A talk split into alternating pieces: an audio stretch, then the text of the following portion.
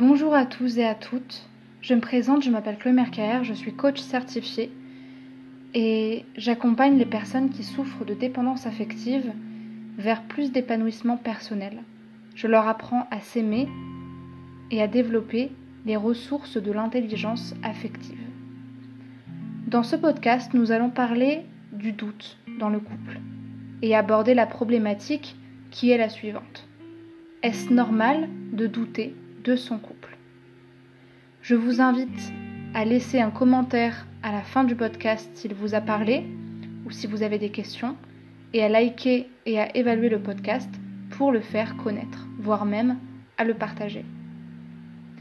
Car le but de ce podcast est de vous enseigner l'amour propre et l'intelligence affective une fois par semaine. Nous allons ainsi aborder le sujet du doute dans le couple. De prime abord, on pourrait dire que douter de son couple, c'est normal. C'est plutôt sain, d'ailleurs. Car douter dans un couple, même si c'est prendre de la distance et remettre en question les certitudes sur lesquelles on a choisi notre partenaire, c'est aussi ce qui nous permet de réactualiser notre engagement. Quand je doute, je prends de la distance par rapport à mes choix les plus profonds et en même temps, c'est ce qui me permet de revenir de manière plus sereine, plus puissante et plus convaincante.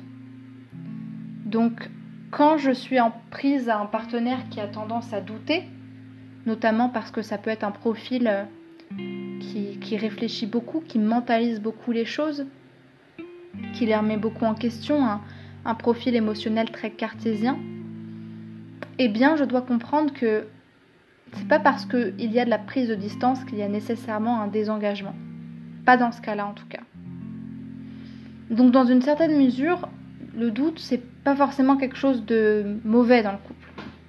C'est ce qui nous permet de savoir qu'on suit nos émotions, qu'on les écoute et qu'on accorde une importance à nos pensées parce que on veut en trouver le sens et réguler nos émotions. D'ailleurs, quand on réfléchit euh, sur cette idée-là, L'humain est toujours insatisfait de ce qu'il a. Il a toujours envie d'être heureux, d'être plus heureux, d'être satisfait et d'être encore plus satisfait. Et pour ça, il est capable de vraiment euh, remettre en question ses perspectives de vie et douter de ce qu'il a déjà, puisque quand on a acquis quelque chose, et notamment quand on, a l'impression d'avoir acquis notre partenaire, parce que ça fait longtemps qu'on est en couple ou que rien de mauvais ne se passe, on peut se questionner parfois sur notre bonheur. Quand le bonheur est trop constant et qu'il n'y a pas d'ombre au tableau, il y a certaines personnes qui se mettent à douter à ce moment-là, parce qu'elles fonctionnent sur un style d'attachement où il y a toujours des remous, il y a toujours du mouvement et il y a toujours euh, des dents de scie quelque part. Donc quand c'est trop calme, ça peut être problématique pour certaines personnes. Le problème, c'est que cette recherche constante du bonheur sans jamais réussir à se satisfaire et à trouver de la gratitude dans ce qu'on a, ça crée de l'anxiété.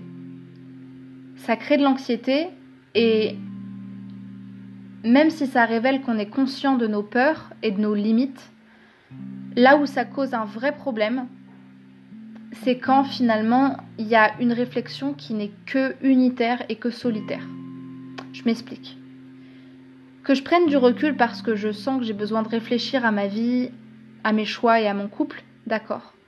Mais si je m'isole et que j'isole mon partenaire dans une relation que je n'investis plus sans le tenir au courant de ce qui se passe dans mon, dans mon état interne, peut-être pour m'en protéger et pour ne pas l'inquiéter, et aussi pour éviter que lui se pose des questions, ce qui est très égoïste, eh bien dans ce cas-là, ma réflexion, elle est seulement personnelle, elle est seulement égoïste, et je ne permets pas à l'autre d'entrer dans mon espace pour me rassurer vis-à-vis -vis de mes doutes et pour qu'on puisse avoir une réelle réflexion commune de couple à deux. Parce que quand on réfléchit à deux sur les réalités du couple en formant une union, une équipe et non pas deux adversaires qui se battent l'un contre l'autre, c'est là qu'on peut à la fois vraiment avancer et se rassurer.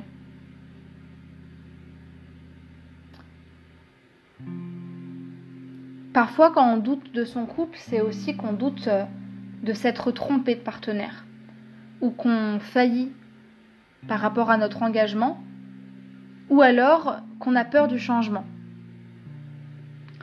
On a peur du changement. Le changement, ça crée chez nous des questions existentielles autour des choix que j'ai faits. Est-ce que c'est les bons choix? Quand on est jeune, ça n'implique rien, ou en tout cas, on a l'impression que ça, ça n'engage à rien. Mais le temps passant, on commence à réfléchir au poids que ont nos choix, et notamment nos choix de partenaires. On peut aussi avoir peur euh, de l'engagement et donc douter de son couple parce que quand le couple se transforme en réelle relation solide avec des fondations, c'est là quelque part que ça devient quelque chose de plus engageant que juste une relation poursuivie de quelques mois ou de quelques années. Et donc, euh, parfois, il y a des personnes qui n'ont aucun problème à être en relation, mais quand ça devient trop sérieux et trop engageant, c'est là que les problèmes se tissent parce qu'ils se rendent compte que l'engagement est réellement là et qu'il commence à s'imposer à eux. Et enfin, on a souvent peur du changement parce que être en couple, ça nous fait aussi prendre conscience du temps qui passe et du temps qui ne s'arrêtera pas de passer pour nous emmener à notre point de non-retour qu'on ne peut pas éviter, qui est la mort, pardon, et le vieillissement. Et quand on est en couple, on se rend aussi compte que, a priori, on va vieillir avec cette personne et on va rester dans cette situation de vie-là. Et donc ça nous ramène à quelque chose de beaucoup plus existentiel qui touche vraiment à est-ce que j'accepte de vieillir? Est-ce que j'accepte d'être en couple, de grandir et de vieillir avec cette personne? Ou tout simplement le couple tel que on l'imagine dans nos sociétés, c'est aussi une forme de cadre de vie. Un cadre où on se marie, on fait des enfants, on vieillit et on meurt. Et ça, ça peut faire peur. Par contre, quand le doute est trop présent, trop fréquent, trop intense, et qui fait souffrir le partenaire et nous-mêmes, ça révèle une réelle faiblesse. Pas nécessairement dans le couple en lui-même, parce qu'il arrive bien des fois où un des partenaires doute alors que l'autre non, mais plutôt une faiblesse dans l'estime de soi de la personne qui doute. D'autant plus que c'est vraiment souffrant par le partenaire. Je parle de faiblesse de l'estime de soi parce que lorsqu'on a une estime de nous-mêmes qui est instable et qui est basse, on a tendance à ne pas savoir ce qui est juste pour nous, à avoir des difficultés à prendre des décisions et à s'y tenir, à incarner vraiment qui l'on est sans passer par le masque que les autres veulent qu'on porte ou que la société veut qu'on porte. Et du coup, quand on est toujours torturé et dans une sorte de morcellement entre qui je veux être, qui je me sens être, qui je suis réellement et qui je devrais être, le couple subit tout ça. Il en paye les frais. Parce que la relation, c'est la relation primaire où l'autre reflète vraiment qui je suis. Et mes failles. Et comme je l'ai dit tout à l'heure, douter de son couple, c'est aussi douter de soi dans son couple, de ses choix. Et quand je suis pas sûre de moi, je suis pas sûre non plus des choix que j'ai faits. Donc, quand on est un partenaire qui subit ce doute-là permanent, ce que je vous invite à faire, c'est d'inviter l'autre, sans le culpabiliser, à réfléchir sur les raisons de ses doutes et à surtout éviter au maximum de le prendre personnellement, parce que ça n'a rien de personnel. En fait, vous ne pouvez presque rien faire, parce que quand ça vient de l'autre et que c'est très récurrent, si c'est pas lié à vous ou à votre comportement, quoique même quand ça l'est, on peut questionner si vraiment c'est de votre faute, eh bien vous pouvez rien faire pour changer ça. C'est à l'autre de travailler sur lui. Et toute euh, l'intelligence affective euh, tiendra en ceci que vous serez capable ou non de vous ajuster à l'autre sans vous y soumettre et sans en subir toutes les conséquences. Parce qu'il s'agit aussi de se protéger. Ce que je vous invite à faire comme exercice concret pour euh, à la fois réduire votre anxiété quand vous doutez de votre relation ou réduire votre souffrance quand vous le subissez, ce doute-là, c'est de méditer. Quand on médite, on respire et on se focalise sur ses états internes, sur son monde intérieur. On travaille sur la focalisation à l'intérieur et non à l'extérieur. et sur son introspection. Pour méditer, on peut commencer par inspirer par le bas du ventre, en inspirant durant 4 longues secondes et en faisant remonter l'air à son estomac puis à ses poumons jusque dans sa poitrine et enfin dans le cou.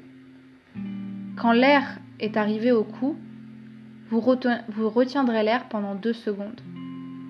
Et puis ensuite, vous expirez très doucement durant 4 secondes jusqu'à ce que l'air fasse le chemin du retour inverse, de votre cou à votre poitrine, dans vos poumons, dans l'estomac et puis dans le bas-ventre.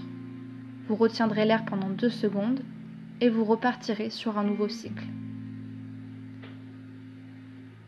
Le plus important quand on respire et quand on médite, parce que méditer c'est faire silence en respirant et en faisant une introspection, c'est de prendre conscience de tout ce cheminement interne, tout ce cycle qui représente la vie, où on inspire, on garde, on analyse, et on redonne, on relâche, on ne contrôle plus. Pour repartir dans un autre cycle où on inspire, on expire, on est, on meurt. On se relève et parfois on tombe.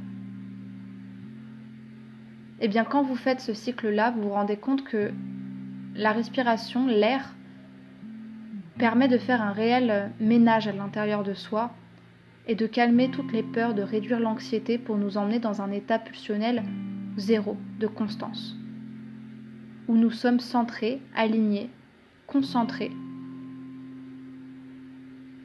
et on est vraiment dans la justesse de qui nous sommes à l'instant T. Et c'est là qu'on peut réfléchir sans se juger, sans peur, mais juste analyser ce qui vient, le prendre ou le rejeter, et laisser passer les pensées négatives et les émotions d'anxiété qui nous viennent. Une autre méthode qui pourrait vous servir, et si la, méthode de la méditation par la respiration vous intéresse, je pourrais euh, en faire un sujet à part entière dans un podcast, c'est évidemment d'être accompagné. En étant accompagné individuellement, vous pouvez euh, recevoir des outils, des exercices et tout plein de méthodes adaptées à votre problématique en ayant une stratégie d'accompagnement bien précise par rapport à ce dont vous souffrez et ce que vous avez besoin d'acquérir. Si vous souhaitez être accompagné, ce que je vous invite à faire, c'est de visiter mon compte Instagram, Chloé Mercaert, ou YouTube, Chloé Mercaert, Facebook ou encore LinkedIn, ou même mon site web. Et vous trouverez à un moment donné forcément un lien Calendly qui vous permet de réserver votre appel avec moi pour déterminer de quoi vous avez besoin d'être accompagné. J'espère que ce podcast vous aura aidé, qu'il aura titillé en vous un besoin d'être accompagné ou tout simplement des réponses. Ce sera déjà pas mal. Et je vous souhaite une très bonne semaine d'ici le prochain podcast qui parlera du rejet et de la peur d'être rejeté par l'autre. Je vous souhaite une très bonne soirée. N'hésitez pas à liker le podcast et à me laisser un commentaire ou des questions. À très vite. Et n'oubliez pas, quand on se concentre sur soi, toutes les réponses sont claires.